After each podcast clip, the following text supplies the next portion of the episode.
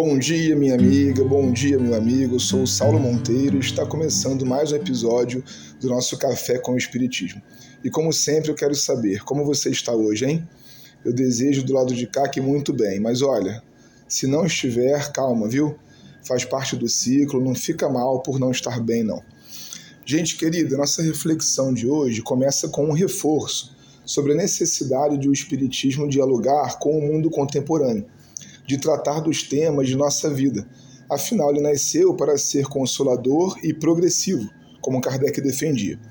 Além de tudo, a meu ver, o Espiritismo é uma teoria da realidade, que busca explicar a vida, e ela, a vida, é hoje um pouco mais do que era ontem.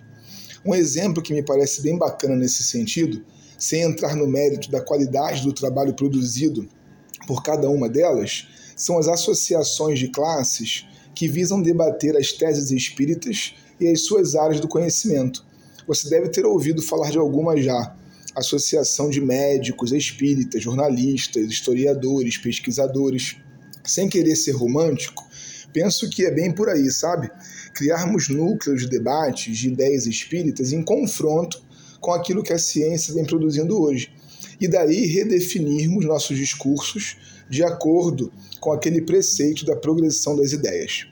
E por falar nele, que é um conceito de Kardec, o tema de hoje vem na necessidade de dar sequência ao material que compartilhamos na semana passada. Entender que raças humanas não existem de um ponto de vista biológico foi importante para darmos o passo adiante dessa reflexão de agora. Para quem está chegando nesse momento, vale a pena voltar no episódio da semana passada e dar uma analisada lá. Estamos cientes já de que algumas das opiniões de Kardec sobre povos, raças, civilização estavam baseadas naquilo que hoje entendemos como um racismo científico. Ou seja, sábios e cientistas do século XIX acreditavam em premissas fisiológicas que hoje estão totalmente descartadas e, quando usadas, criam ambiente para preconceito, discriminação e racismo mesmo. Como exemplo, vejam essa ideia que estava em voga à época e que Kardec usou no seu texto. Abre aspas. Sabe-se hoje que a cor da pessoa negra provém de um tecido especial subcutâneo, peculiar à espécie. Não, não, não, gente, não. Não existem espécies diferentes biologicamente falando. Somos todos humanos.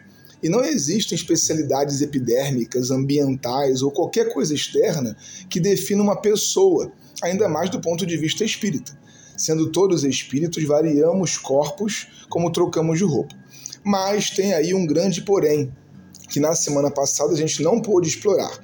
Se biologicamente não existem raças, pela maneira violenta, segregadora que os povos europeus se comportaram, esse conceito acabou sendo criado do ponto de vista social. Falar em diversidade étnica é também entender que a cultura definiu a raça, ou seja, hoje ainda pessoas são tratadas como se fossem diferentes ou inferiores por seus corpos, pela sua cor da pele. Ora, não tem filosofia cristã ocidental mais necessária à desconstrução do racismo do que o espiritismo. Entender o espírito mortal, a reencarnação e o progresso humano faz o racismo perder ainda mais a sua força. No entanto, apesar de sabermos disso hoje, há textos espíritas que fizeram o papel contrário, porque, baseados nos erros da época em que foram escritos, erraram também.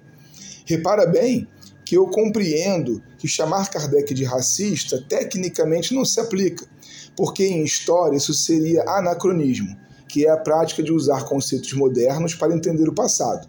Isso não funciona e causa outros problemas. Mas também não dá para não criticar certas coisas. E a crítica, como dizíamos, não é a Kardec, mas a ideia. Eu, Saulo, duvido pessoalmente que Kardec não reescreveria. Sabe por quê? Ele estava com a ciência. Ela errou, ele errou. Hoje ele estaria com a ciência, e a ciência hoje é a correta. Aqui abaixo eu vou ler um trecho que me parece o mais complicado de todos. E depois vamos falar um pouquinho dessa tal de ciência certa, que eu aposto que Kardec usaria para reconhecer o seu erro. O texto está na Revista Espírita, de abril de 62, e é intitulado Perfectibilidade da Raça Negra. O título já é ruim, mas o texto é pior. Assim, abre aspas, assim, como organização física, os negros serão sempre os mesmos. Como espíritos, trata-se sem dúvida de uma raça inferior, isto é, primitiva. São verdadeiras crianças às quais muito pouco se pode ensinar. Mas, por meio de cuidados inteligentes, é sempre possível modificar certos hábitos, certas tendências, o que já constitui um progresso que levarão para outra existência e que lhes permitirá mais tarde tomar um envoltório em melhores condições. Trabalhando em sua melhoria, trabalha-se menos pelo seu presente que pelo seu futuro, e por pouco que se ganhe para eles é sempre uma aquisição. Cada progresso é um passo à frente, facilitando novos progressos.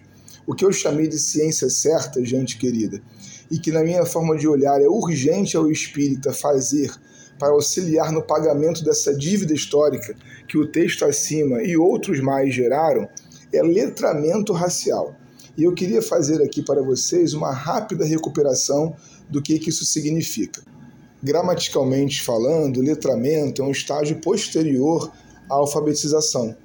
Depois que a criança decodifica a linguagem a ponto de ler e escrever, ela está apta a compreender que ela é ao mesmo tempo produto e produtora da realidade. Assim, o letramento racial é um conjunto de prática que nos ensina a enxergar como que as relações étnico-raciais modelaram o mundo e como elas são modeladas por ele também. Vai se tratar então de um elemento crucial para aquilo que a gente vai chamar de uma educação ou de uma reeducação antirracista. Essa prática passou a fazer parte de programas de universidades, empresas, uma série de ONGs e o conceito ele vem de uma socióloga estadunidense chamada Francie Windense, que em 2003 falou pela primeira vez desse termo e que aqui no Brasil vai ser muito estudado de alguma forma traduzido para a gente pela Lia, pela Lia Weine Schumann, que nós estamos citando junto com Kardec nesse episódio. De acordo com ela, o letramento racial está relacionado com a necessidade de desconstruir formas de pensar e de agir que foram naturalizadas, como, por exemplo, aquelas que o texto que nós lemos de Kardec fez naturalizar a ideia de civilização e primitivismo, a ideia de superior e inferior que não existe. E para isso são cinco os elementos que a ciência hoje nos aponta: reconhecimento da branquitude, Racismo não está no passado. Racismo é aprendido. Vocabulário racial e interpretação de códigos racistas. Esses cinco tópicos precisam, a meu ver, ser debatidos também junto aos conceitos espíritas para que desconstruamos essas relações injustas, violentas que foram estabelecidas.